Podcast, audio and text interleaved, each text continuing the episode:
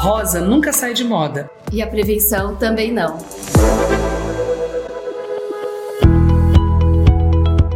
Oferecer tratamento digno às pessoas mais carentes era o sonho que movia o coração do Dr. Paulo Prata, um dos fundadores do Hospital de Amor.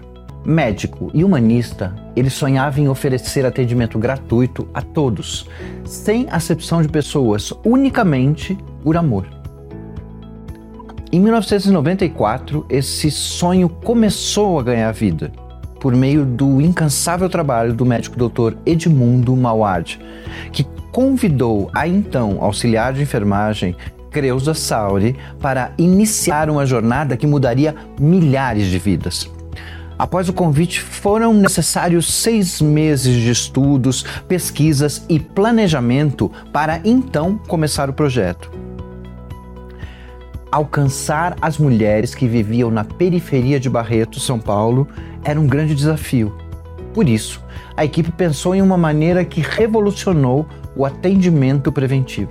Com o auxílio de uma mesa ginecológica portátil, uma simples bicicleta e muita coragem Creuza andava grandes distâncias para visitar mulheres dos bairros periféricos da cidade do interior paulista, a fim de coletar amostras do exame Papa Nicolau. E em seguida levar ao hospital, o que possibilitava o diagnóstico de câncer de maneira prematura, aumentando assim as chances de cura. Uma vez que o objetivo do projeto era diminuir o número de casos avançados de câncer na cidade. Com suas visitas, a profissional esclarecia as dúvidas das mulheres e de seus maridos, que no início não entendiam muito bem qual era a necessidade de realizar este tipo de exame. Creuza chegou a pensar que era impossível, mas com paciência ela conseguiu a ajuda de apoiadores do projeto, como padres que emprestavam centros comunitários como local de apoio e como pontos de divulgação além de contar com estratégias criativas e muito amor pela profissão. Ela chegou a entregar as famosas Tupperware de brindes para as mulheres que fizessem os exames. Ou seja, quando a mulher faltava no dia de sua consulta no centro comunitário, Creuza pegava sua bicicletinha e ia até a residência da mulher para coletar o exame. Eram muitos desafios encontrados, como a falta de luz de alguns bairros e a impossibilidade de algumas mulheres irem aos centros comunitários. Sensibilizado com a situação, Dr. Edmundo emprestava seu carro pessoal para que elas fossem levadas ao centro aos domingos a fim de coletarem o exame. Ninguém ficaria sem realizar o exame, porque quando se tem um sonho bom, é muito melhor todos participarem dessa história. Quando conta sobre a experiência de iniciar o sonho da prevenção, Creuza relata que foi a doutora Sila Prata, médica, ginecologista e uma das fundadoras do Hospital de Amor, que a ensinou coletar o exame Papa Nicolau. Na ocasião, doutora Sila foi fundamental para o sonho do Dr. Paulo acontecer. Juntos, o casal não mediu esforços para tirar os planos do papel e torná-lo real. Ao longo do seu trabalho árduo, Creuza convenceu mais de 1.700 mulheres a realizarem o exame, salvando assim muitas vidas. A enfermeira relata que uma de suas pacientes cedeu somente depois de muita insistência. Acho que aceitou para não ver mais a minha cara. Fui à casa dela umas seis vezes até que fez o exame. Tinha câncer de colo de útero, afirmou. A mulher, depois de receber a notícia, fez a cirurgia para remover o tumor e ficou curada. Se estou aqui vendo meus netos é graças à insistência que a Creuza teve comigo. O trabalho com a bicicleta e a maca portátil durou cerca de quatro intensos anos. Foram muitas visitas, algumas dificuldades, mas com toda certeza foi o pioneiro do projeto de prevenção no país, sendo no futuro reconhecido pelo mundo todo. O empenho de Creuza lhe rendeu o prêmio Mulher do Ano em 1998, entregue pelo Fundo do Desenvolvimento das Nações Unidas pela Mulher. Mas para a enfermeira, o prêmio mais importante foi ter conseguido salvar milhares de mulheres. A dedicação e amor pela profissão de Creuza e dos demais pioneiros do projeto de prevenção do Hospital de Amor foi um grande passo, já que, ao conquistar a confiança das mulheres e de suas famílias em relação à prevenção do câncer de colo de útero, as portas para galgar maiores sonhos em relação aos cuidados preventivos já estavam abertas. Relata a enfermeira Creuza. Tive ajuda do hospital e hoje sou formada em enfermagem. Nunca é tarde para dar um passo na vida. Esse é o Na Frequência H, o podcast oficial do Hospital de Amor, edição especial Outubro Rosa. Eu sou o Dr. Idan, médico mastologista do Hospital de Amor, e hoje tenho o prazer de receber Camila Panice e Paula Carvalho para um bate-papo sobre esse importante problema de saúde pública mundial que é o câncer de mama. Sejam bem-vindos a esse programa. Meninas, sejam muito bem-vindas. Camila é psicóloga da nossa unidade de Barretos e a Paula, gerente de enfermagem do Instituto de Prevenção uh, do Hospital de Amor Barretos. E todas as vezes que nós falamos de Outubro Rosa, nós estamos falando de uma campanha que se iniciou nos anos de 1990, nos Estados Unidos, uh, na tentativa de conscientizar a população sobre o câncer de mama. E nós hoje adotamos essa campanha no intuito de ir além da conscientização, mas lutar por acesso ao diagnóstico e ao tratamento das mais de 66 mil mulheres diagnosticadas anualmente no Brasil com a doença, podendo impactar na redução de mortalidade, visto que essa mortalidade é crescente no nosso país. Aproximadamente 20 mil mulheres morrem decorrente da doença, causada principalmente pelo diagnóstico numa fase avançada do câncer de mama. Nosso objetivo, quanto instituição, é, é levar informação correta, é levar o conhecimento, é levar as nossas unidades em todo o país, para que milhares de mulheres possam se beneficiar uh, dos exames de prevenção.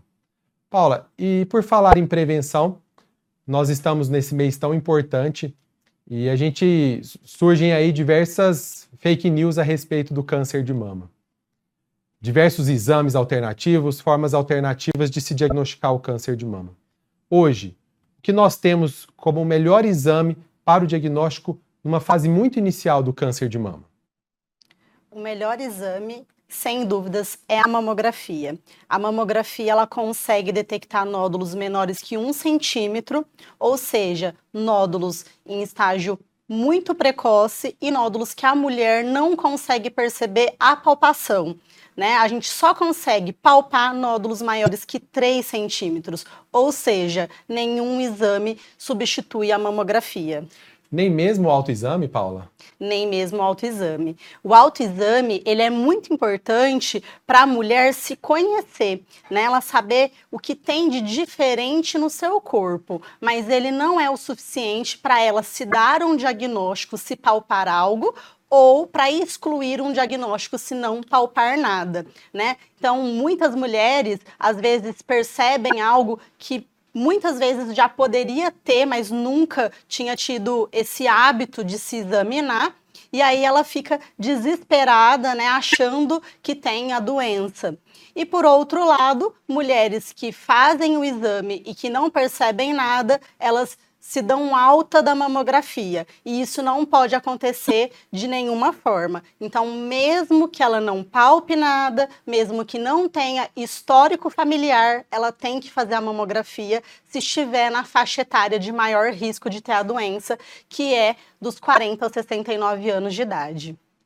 Camila, a Paula falou um, um tema muito importante, né? O medo das mulheres.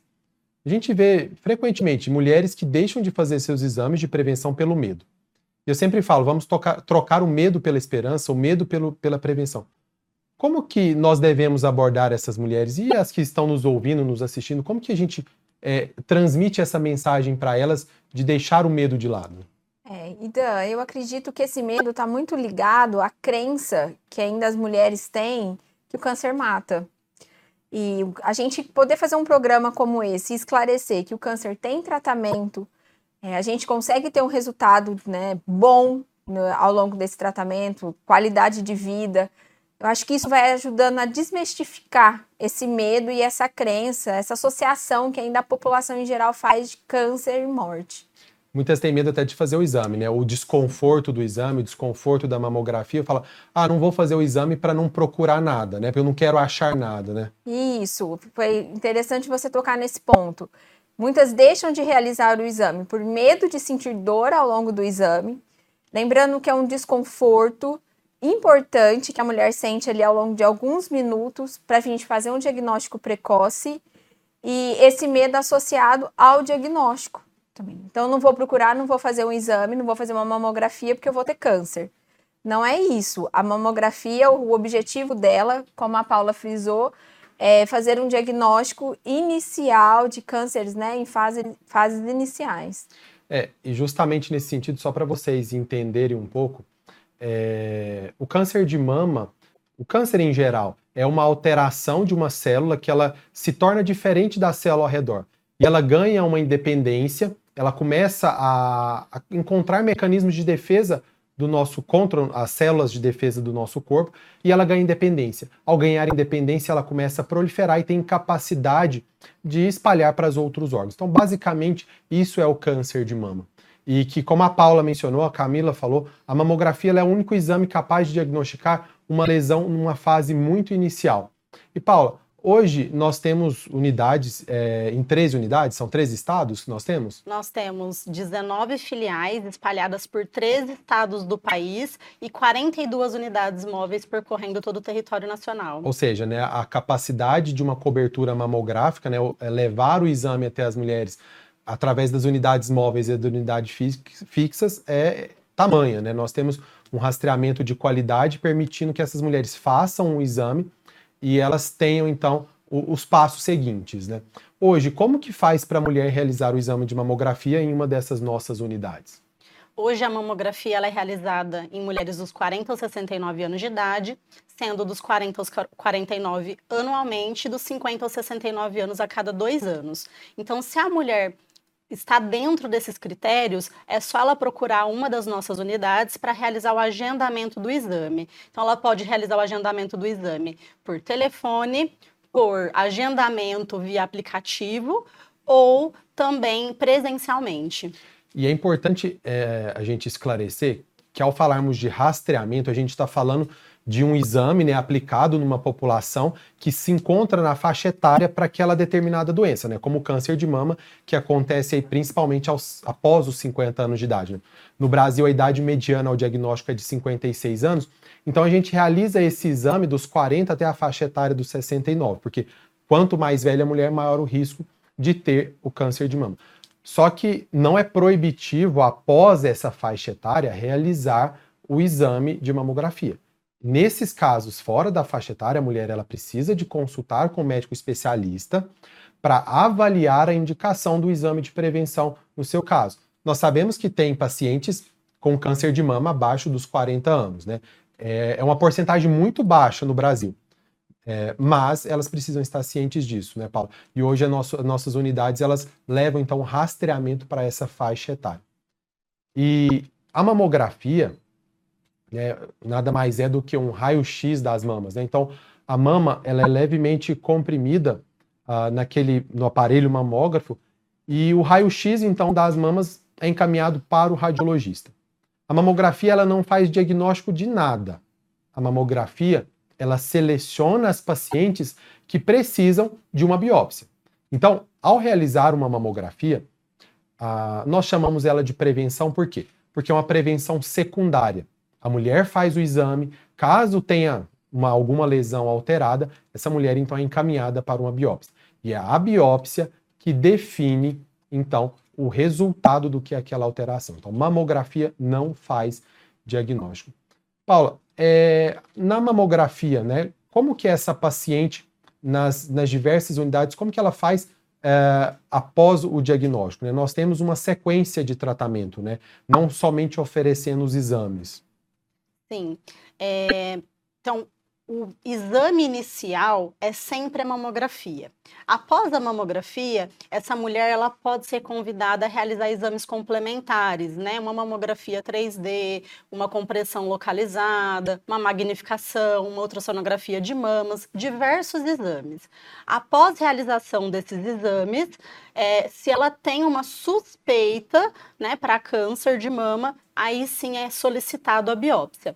Lembrando que não é toda mulher que é convocada para fazer os complementos que tem uma suspeita. Que ela já fica ansiosa, né? Falou hum. que vai uhum. ser chamada, já fica, tô com câncer, e não é Sim, é isso. Não né? é isso. Né? Então, outros exames, o nome já diz, são complementares à mamografia. Nada substitui a mamografia, né? O ultrassom não é melhor do que a mamografia, mas pode ser utilizado em conjunto para visualizar a mama como um todo, né? Principalmente em mulheres jovens, mulheres que têm as mamas muito densas, a gente precisa ter esses dois exames em conjunto para conseguir ver o que ela tem realmente na mama. Quando a gente faz a biópsia, também é importante que a mulher saiba que a biópsia não é para confirmar o câncer. Muitas vezes ela fala, ah, só vai fazer a biópsia para confirmar. E não é isso existem várias classificações dos exames radiológicos, né? No geral, a gente faz a biópsia para descartar, era, é para ter certeza de que ela não tem nada. Então, é, comumente, né, popularmente falando com as mulheres numa consulta de enfermagem, por exemplo, a gente explica para elas que a gente prefere pecar pelo excesso do que pela falta. Então a biópsia é um cuidado, não quer dizer que ela tem o câncer. E toda, todo laudo de exame da mama, ela, ele tem o BIRADS, né? Esse BIRADS é a classificação de quanto, de, de quanto é suspeita aquela lesão encontrada. Né? A mulher pega o exame de mamografia, ultrassom, é, coloca na internet e já se desespera. É, e a Camila ela participa muito ativamente dessa abordagem da paciente no, no, diagnóstico do câncer de mama. E, Camila, é importante e necessário as mulheres compreenderem esse, esse percurso, né? essa trajetória de diagnóstico, tratamento e o pós-tratamento. Né? Sim. E, a, e a, uma coisa que eu sempre trabalho com as pacientes é o tanto que todo esse percurso ele é algo individual. É, como você falou da internet, é, nós temos essa cultura de procurar na internet, acha, tentar achar uma resposta, de conversar com a vizinha, de tentar entender o nosso câncer a partir da fala de outras pessoas, do que a gente lê na internet. Então eu costumo sempre trabalhar isso, porque todo esse tratamento, todo esse percurso, ele gera uma ansiedade. Então a gente tem que ir em busca de informações, mas informações corretas. Então eu sempre friso muito para as pacientes, olha, tudo que você for ler na internet, o que escutar da vizinha ou mesmo de uma outra paciente que está tratando aqui no hospital, traz para a equipe, traz numa consulta psicológica, traz numa consulta médica, para a gente ir esclarecendo. Porque nós temos diagnóstico de câncer de mama, sim, mas a gente tem um leque de tipos de câncer de mama. Então, cada tratamento é único, cada organismo vai responder de um jeito. Então é importante a, a paciente ter essa informação desse tratamento individual. Paula, antes de, de, continuarmos nessa jornada do diagnóstico e tratamento, só uma curiosidade. Quantas mamografias nós realizamos uh, no Hospital de Amor? Mais ou menos Atualmente, com as 20 unidades trabalhando, nós realizamos cerca de 25, 25 mil mamografias mês. Por mês? Por mês. Impressionante, né? Garantindo uma cobertura extraordinária em, diversos estados, que muitos dos estados que hoje nós estamos, existia restrição de mamógrafos, né? Até abordando é, comunidades ribeirinhas, comunidades distantes, que não tinham acesso a, ao diagnóstico, né, ao rastreamento porque a nossa, o nosso rastreamento na DRS de Barretos, a gente começou há, um tempo atrás, né? em 2003 uhum. ou 2005? Foi em 2002, com a primeira unidade, unidade móvel, móvel. Com, com mamógrafo da América Latina. Que foi o primeiro da América Latina numa unidade móvel. Isso. E a partir disso, nós nos estruturamos em um calendário anual. Né? Fala um pouquinho é, só para a gente entender como que funciona esse rastreamento na nossa DRS, que é espelho né, para as outras, outras nossas unidades. Sim. É, o rastreamento, que é a prevenção, segue vários critérios. Um dos critérios é ter um rastreamento organizado. O que é o rastreamento organizado? É a gente conseguir levar exames daquela determinada população e, na periodicidade recomendada, repetir os exames. Então, nós seguimos o rastreamento organizado. Então, na nossa regional de saúde, que é composta por 18 municípios, a gente sempre tenta repetir o exame daquela mulher que já acompanha com a gente, para ter um segmento, um histórico dessa mulher.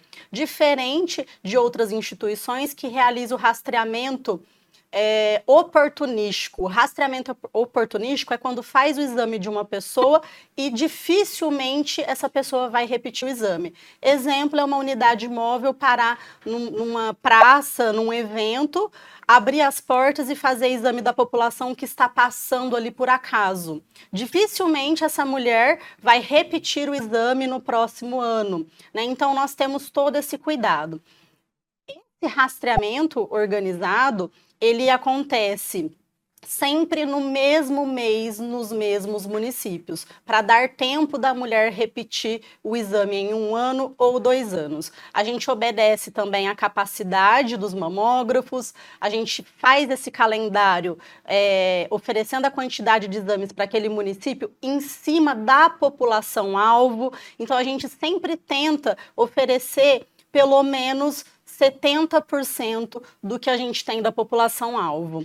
A Paula falou algo fundamental no, no, rastreamento, que é a continuidade. Né? Não basta a mulher fazer só o exame lá, fez o exame numa determinada localização, numa carreta que, como ela falou, parou na praça e não foi buscar os exames. A gente tem muito disso, né, Paula? A paciente não vem buscar os exames e muitas vezes ela não dá continuidade, então, na, é, no diagnóstico e tratamento.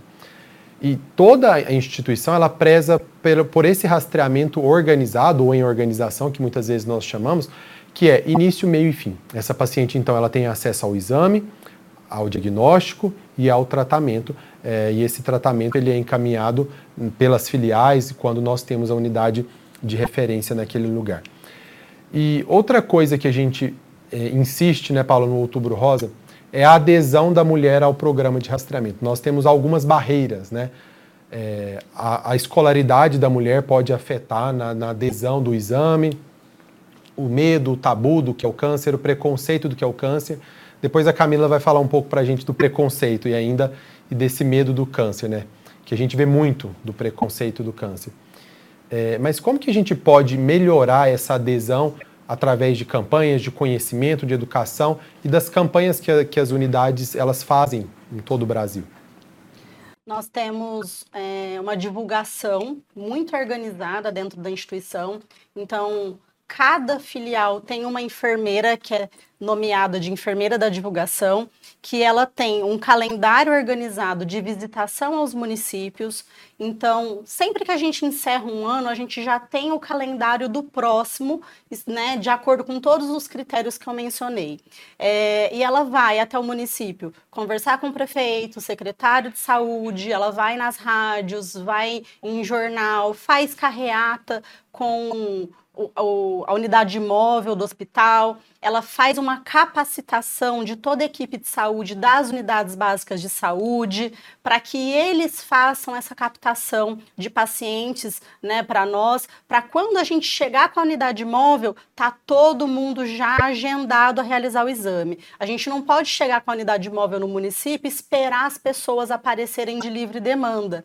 Né? Então, ela faz essa organização e todas as outras as enfermeiras e equipe multi também faz esse amplo trabalho de conscientização da população. A gente sabe que a população brasileira é, comumente não está, é, não tem a cultura de se né, de se prevenir, de fazer os exames. Então é um trabalho árduo, é como se a gente estivesse indo lá e puxando pelo braço mesmo, porque as pessoas ela para fazer o exame, né? Porque Exato. A gente já teve até uma época que fazia visita domiciliar, né, na nossa Sim. DRS, conscientizando a mulher a fazer os exames de prevenção. A gente faz busca ativa, então aqui em Barretos a gente tem um projeto que se chama é, Busca Ativa, é, prevenção batendo a sua porta, que vai de casa em casa. A gente também tem as unidades móveis na DRS, tem a unidade móvel percorrendo os municípios que arrecadam recursos para o hospital. Então, é um amplo trabalho mesmo. A gente tenta de tudo. Por exemplo, tem unidade lá no norte que eles compartilham né, com a gente a vivência deles, que eles passam nas palafitas batendo panela né, e chamando a população para fazer exame. Então, cada um faz de uma maneira é. diferente de acordo com a sua realidade. Existem diversos Brasis né, no Brasil e a gente tem que se adequar à realidade do local local. E a gente está nessa, nessas unidades né, no norte, nessa, que a, abrange algumas populações afastadas dos centros de saúde, a gente tem que superar essas dificuldades, né, garantindo o acesso a, ao diagnóstico, né, ao tratamento de forma precoce. Sim, e só colocando uma coisa né, a respeito da entrega de resultados de exames. É, acho legal a gente colocar um conceito aqui que é rastreamento. O que é rastreamento? É quando a gente pega uma população, né, um grupo de pessoas que está dentro da faixa etária de maior risco de ter a doença, é uma população assintomática, ou seja, não tem sintomas, e faz o exame. Então, essa população tem que fazer o exame simplesmente pelo risco de ter a doença. Não tem que ter sintomas, aliás, não é necessário ter não é sintoma, é necessário. né? E nem histórico familiar. Isso. Não é necessário encaminhamento médico, pedido médico. Tá dentro da faixa etária de risco de ter a doença? Faz o exame. A mulher é não muito precisa esperar importante. sentir nada, né? Exato. Então, essa é a verdadeira prevenção. Não sentir nada e fazer os exames porque está no grupo de risco. Então, é muito importante todo mundo ter isso em mente. E aí, por que, que eu abordo isso?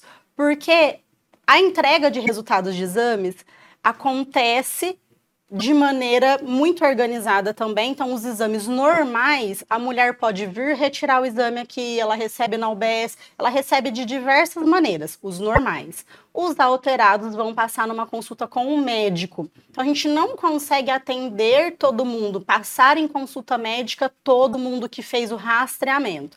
E como a gente está aqui na nossa regional já é, com esse trabalho né, há muito tempo, há mais de 20 anos, a população já sabe que fez o exame e não recebeu ligação, não foi convocado, é porque está tudo ok. Elas ficam tranquilas. Se recebeu uma ligação, aí já é um pouquinho já. mais complicado, porque elas acham que vão morrer, acham que já tem diagnóstico fechado, e não é mas quando a gente liga é porque é necessário fazer complementação, né? E tudo aquilo que eu já expliquei, biópsia, enfim, mas só passe em consulta quem tem alguma alteração. É, esse, essa convocação né, não significa câncer essa convocação, ou a paciente vai fazer um complemento, né, ou passar na consulta com o mastologista para prosseguir na investigação caso necessário, porque muitas vezes elas já ficam desesperadas, né, com medo de ser câncer.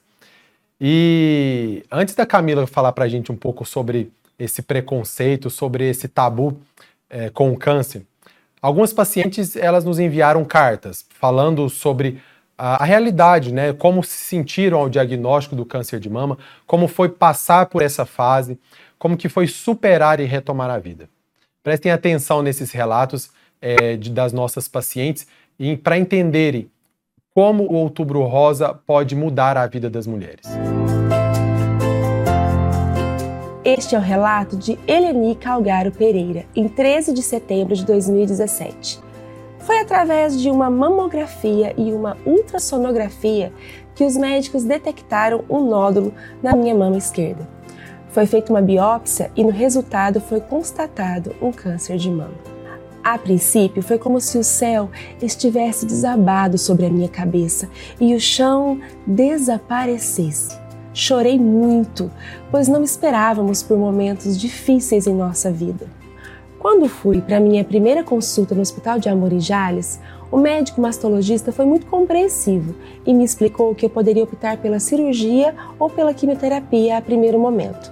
Na hora, fiquei sem palavras, fiquei em estado de choque e fui para a cirurgia. Graças a Deus ocorreu tudo bem.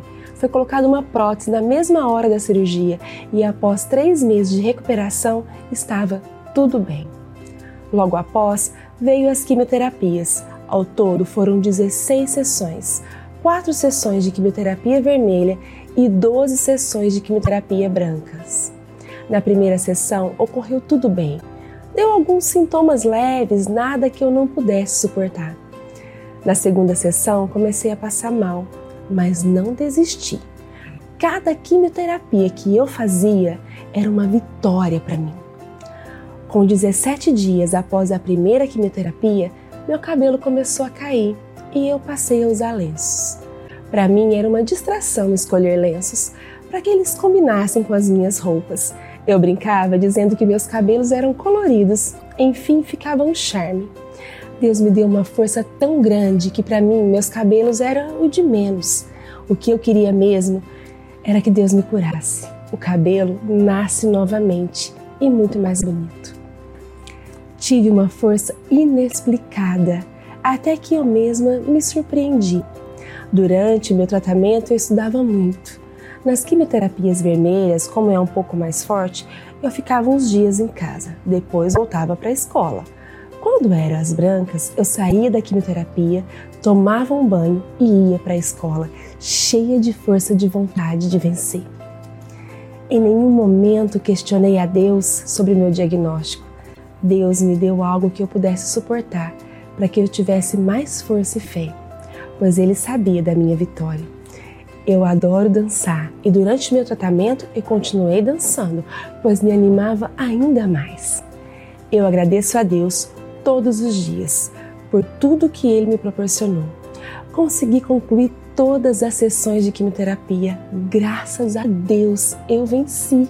Não precisei fazer a radioterapia, mas se precisasse, eu enfrentaria também com muita fé.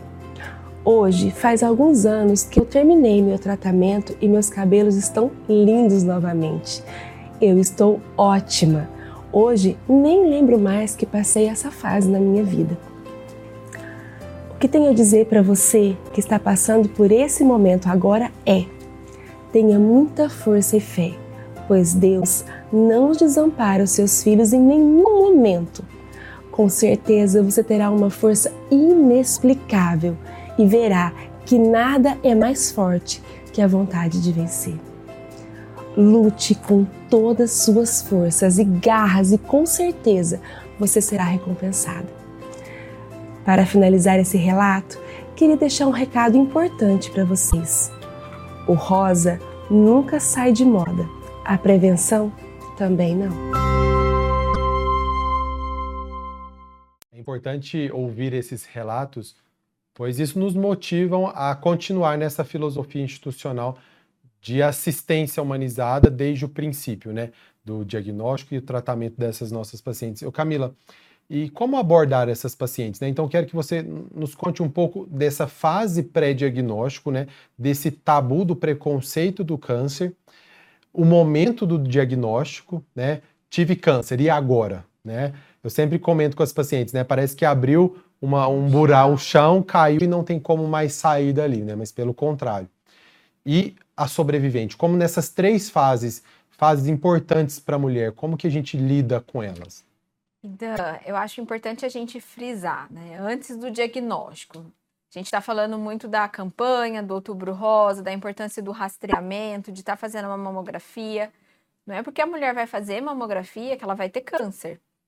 A gente tem que deixar isso muito claro aqui. A gente faz a mamografia como uma forma de ter um diagnóstico inicial e prevenir cânceres avançados. Então, a mulher pode fazer é, a mamografia todo ano e às vezes não ser diagnosticada. Bom, mas tá bom, fiz o exame, sou, fui diagnosticada, e agora? Outra coisa que as pacientes sempre me perguntam, e eu percebo que isso é um tabu, às vezes elas acham que tem câncer e que o câncer passa para outras é. pessoas, elas se isolam, a, a, família não sabe como lidar, então o câncer não passa. É. Não é transmissível. Não é transmissível. Não é... E aí ela, ela tem esse diagnóstico, é toda uma adaptação. E o hospital se preocupa muito com isso. É, o acompanhamento psicológico também se preocupa com isso. Como essa mulher vai se adaptar, né, desde o diagnóstico, nesse momento, né, desse rastreamento, diagnóstico e depois do tratamento. Então, ela teve o diagnóstico, a gente já encaminha ela para todo o tratamento, tenta esclarecer como que vai ser cirurgia, se ela vai fazer quimioterapia, radioterapia. A gente tenta deixar ela mais informada possível sobre todos os passos que ela vai passar aqui com a gente. Eu costumo dizer que ela é a nossa, a nossa principal fonte de apoio ali. Se ela não contar pra gente, não falar o que ela tá sentindo, como que se ela tá. isolar, né? Não conversar isolar, sobre não a doença. conversar, nós não vamos conseguir também conduzir da melhor maneira. Então a gente sempre tenta trabalhar o, o biopsicossocial que a gente fala. Tratamento médico, tra- o, o acompanhamento psicológico. Ela- muitas vezes elas se preocupam com o trabalho, com a família. Nossas pacientes muitas vezes cuidam de netos, dos filhos e como que elas vão se adaptar a tudo isso. Então, não é porque teve um diagnóstico de câncer que a vida para. A vida continua e ela só tem que adaptar essa rotina. Geralmente o tratamento dura um período. Após esse período, ela vai voltando ao trabalho, a, a- fazer a- a- os afazeres dela. Aí a gente pode pensar na parte de reabilitação. Nós temos o pessoal da fisioterapia, que está ali, muitas vezes, é, a, cirurgia pode deixar alguma, alguma sequela, restrição, alguma né, restrição, isso. E a pessoal da fisioterapia ajuda nessa reabilitação. Então, não é nada impossível. E a vida continua. E a né? vida continua. E você falou, comentou uma coisa que eu sempre falo para as pacientes, né? Porque no momento do diagnóstico parece que tudo acabou, né? Não tem Acabou. mais, não tem mais sentido. E aí eu costumo comparar como o diagnóstico e a vida como uma roda gigante, né? Que a gente tem ali a roda gigante e as cadeirinhas circulando, né? E que nós somos o centro dessa roda gigante e que ali nas cadeirinhas tem trabalho, família, amigos, eh, e o câncer está numa dessas cadeirinhas. né? A gente não pode fugir dessa realidade. O problema é que quando a mulher ela transfere a cadeirinha do câncer para o papel principal, né? É. E ela senta na cadeirinha e põe o câncer como principal. Ela se anulando é, em relação à doença, né? Isso a gente sempre, na assistência contínua dessa paciente, é mostrar que, que a vida continua, né? E, e o câncer, ele não tem o papel principal de toda essa história, mas é muito difícil da mulher entender todo esse processo. Isso, o câncer não tem que guiar a vida dessa mulher. É que só uma falou, etapa, é né? só uma etapa. Paula, hoje, na, na sua equipe de enfermagem, você que coordena um grande serviço aqui em Barretos, desde do dia do rastreamento ao diagnóstico, né? Quais você você vê o que de dificuldade hoje para as pacientes em si? Nós temos uma triste realidade nacional que mostra o câncer de mama sendo diagnosticado aí em cerca de 40% das pacientes em fase avançada, com lesões maiores do que 5 centímetros. Em contrapartida, a gente vê na nossa DRS, né, onde que a gente tem um rastreamento organizado, pacientes com lesões in situ, com lesões precoces. Então, no consultório a gente já já imagina, não, essa paciente é da nossa DRS, né? E como equipe de enfermagem hoje, quais são os, os maiores desafios para que a gente possa é, reduzir né, o triste número de, de casos avançados no país? O maior desafio, com certeza, é a conscientização da população, né? Como eu disse, a cultura brasileira não é de se prevenir. As pessoas ficam postergando as coisas, né? Então, a, a gente está cansado de escutar, e na segunda eu começo a academia. E a segunda vai passando, aí passa mês, passa ano, e quando a gente vê, a gente não iniciou a tão desejada academia e mudou os nossos hábitos de vida. Se a gente faz isso com academia, né, é, que é algo que vai nos fazer, às vezes, mudar o, o nosso físico, imagina exames. Então, as mulheres ficam deixando para depois. Ah, eu não tenho histórico na família, eu não tenho nada, eu não, Não sinto sinto nada. nada. Então, tá tudo bem, depois eu faço. E esse depois não chega, né? Ou ela procura na dor. Né? Ela procura depois que já está sentindo alguma coisa. Se a mulher está sentindo algum sintoma, já não é mais prevenção. E aí, se for de fato a doença, já não está num estágio inicial. Então, o maior, a maior barreira que nós temos como equipe né, de saúde mesmo é a conscientização da população. Mas a partir do momento que a gente consegue conscientizar, trazer a mulher para fazer o exame, a gente tem várias outras barreiras também, que é colocar o exame no dia que ela pode fazer. Ah, eu vou fazer o exame, mas eu não posso demorar muito porque eu agendei alguma coisa depois, ou porque eu não tenho com quem deixar meu filho, meu neto, meu marido é, prioridade, acamado. Ela não se coloca como prioridade. Sim, não se coloca como prioridade. Depois, a gente tem outras coisas. Muitas vezes a população vem fazer o exame com aquela coisa assim: vou fazer o exame, vou me livrar, vou ficar com a consciência tranquila. Ela não pensa que isso pode ter um desdobramento. E aí é mais uma barreira, a gente conscientizar que tem um complemento para fazer que não é câncer, que ela não tem um diagnóstico fechado. Aí a gente precisa convocá-la para fazer esse complemento, não consegue falar. Aí a gente tenta ligar, tenta mandar carta, tenta é, achar por aplicativo de mensagem. É, a gente fala com a enfermeira responsável pela área de abrangência que ela reside. É, a gente comunitário de saúde vai até a casa dela. Enfim, aí é aqu- aquele processo de busca da paciente. Depois que ela vem, faz tudo. Se por acaso é diagnosticada, muitas vezes ela, ela passa pe- pela, pelo, pelas fases de luto, né? Que acho que a Camila pode falar melhor. Mas uma das fases é a negação. Né? E aí ela fica negando isso, e tem mulheres que não saem dessa fase de negação e não querem tratar. Ela simplesmente abandona tudo e fala, tá quieto, deixa quieto. Aí vem todos os mitos, né, que, que alguns são muito, muito comuns, como por exemplo, a minha vizinha não tinha nada, só foi ela fazer o exame, ela foi diagnosticada, depois que mexeu, alastrou, e aí ela, vê, ela, né, ela morreu. Né? Então tem muito isso. Ai, tá quieto, deixa quieto, não sinto nada, é, enfim. E aí a gente precisa individualmente ver o que está afligindo aquela mulher para conseguir tratá-la em sua integralidade. Camila, nós estamos aqui nessa conversa bem geral, né, sobre câncer de mama, né, de rastreamento, de prevenção. É, a Paula comentou algo muito importante, nessas fases do luto, né, que a mulher passa após o diagnóstico. Você quer comentar para a gente bem um pouco? Sim. E, e Dan, é, negar o diagnóstico não é algo ruim. A gente sabe o tanto que é difícil receber um diagnóstico de câncer de mama. O que a mulher tem que trabalhar com ela é que isso não é o fim. Não é o fim da vida dela, ela não vai deixar de cuidar da casa, né? como a Paula disse. Muitas vezes elas deixam de vir fazer os exames porque não tem tempo. Tem outras prioridades. Ela precisa entender que a prioridade é, é ela.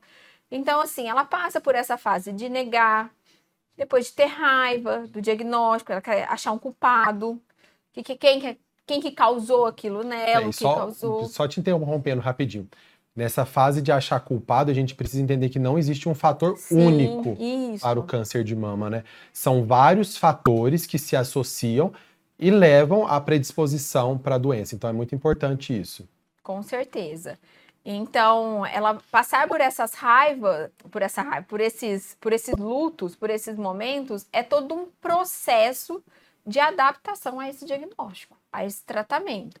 Então, ela vai sentir raiva, ela vai querer achar um culpado, como você mesmo disse, frisou, a gente não tem uma causa específica, são vários fatores. Ela vai negar, depois ela vai querer negociar, muitas vezes ela vai ter raiva até do próprio médico, dos procedimentos, e depois ela vai aceitar tudo isso, porque ela vai passando pelas etapas do tratamento e ela vai vendo que vai dando certo. E ao final ela olha e fala: Poxa, consegui. Consegui. Passei por tudo Passei isso e a por vida tudo isso." continuou, né? Isso. Isso é o mais importante. Nesse nosso primeiro episódio da série especial Outubro Rosa, Na Frequência HA, o podcast do Hospital de Amor, nosso objetivo foi mostrar a abordagem geral em termos de prevenção ao câncer de mama.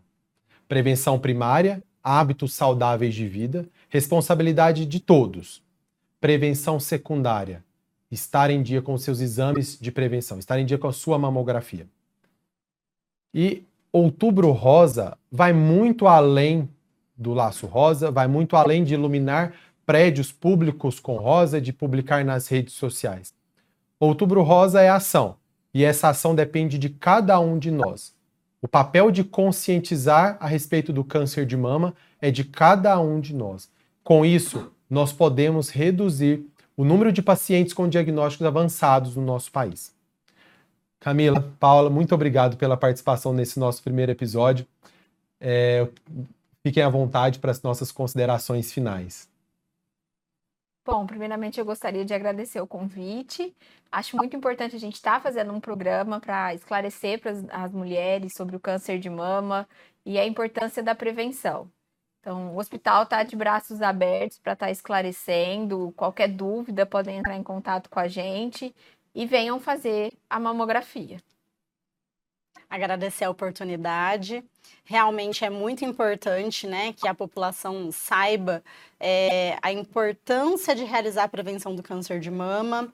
É algo que a gente bate muito em outubro, que a gente tem a oportunidade de divulgar mais esse trabalho e essa importância, mas prevenção é o ano todo. Então, a mamografia ela é realizada durante os 12 meses do ano e é importante que as mulheres façam seus exames, chamem as vizinhas, amigos, familiares, né, a fazer os exames, porque mulher que se ama e ama sua família se cuida.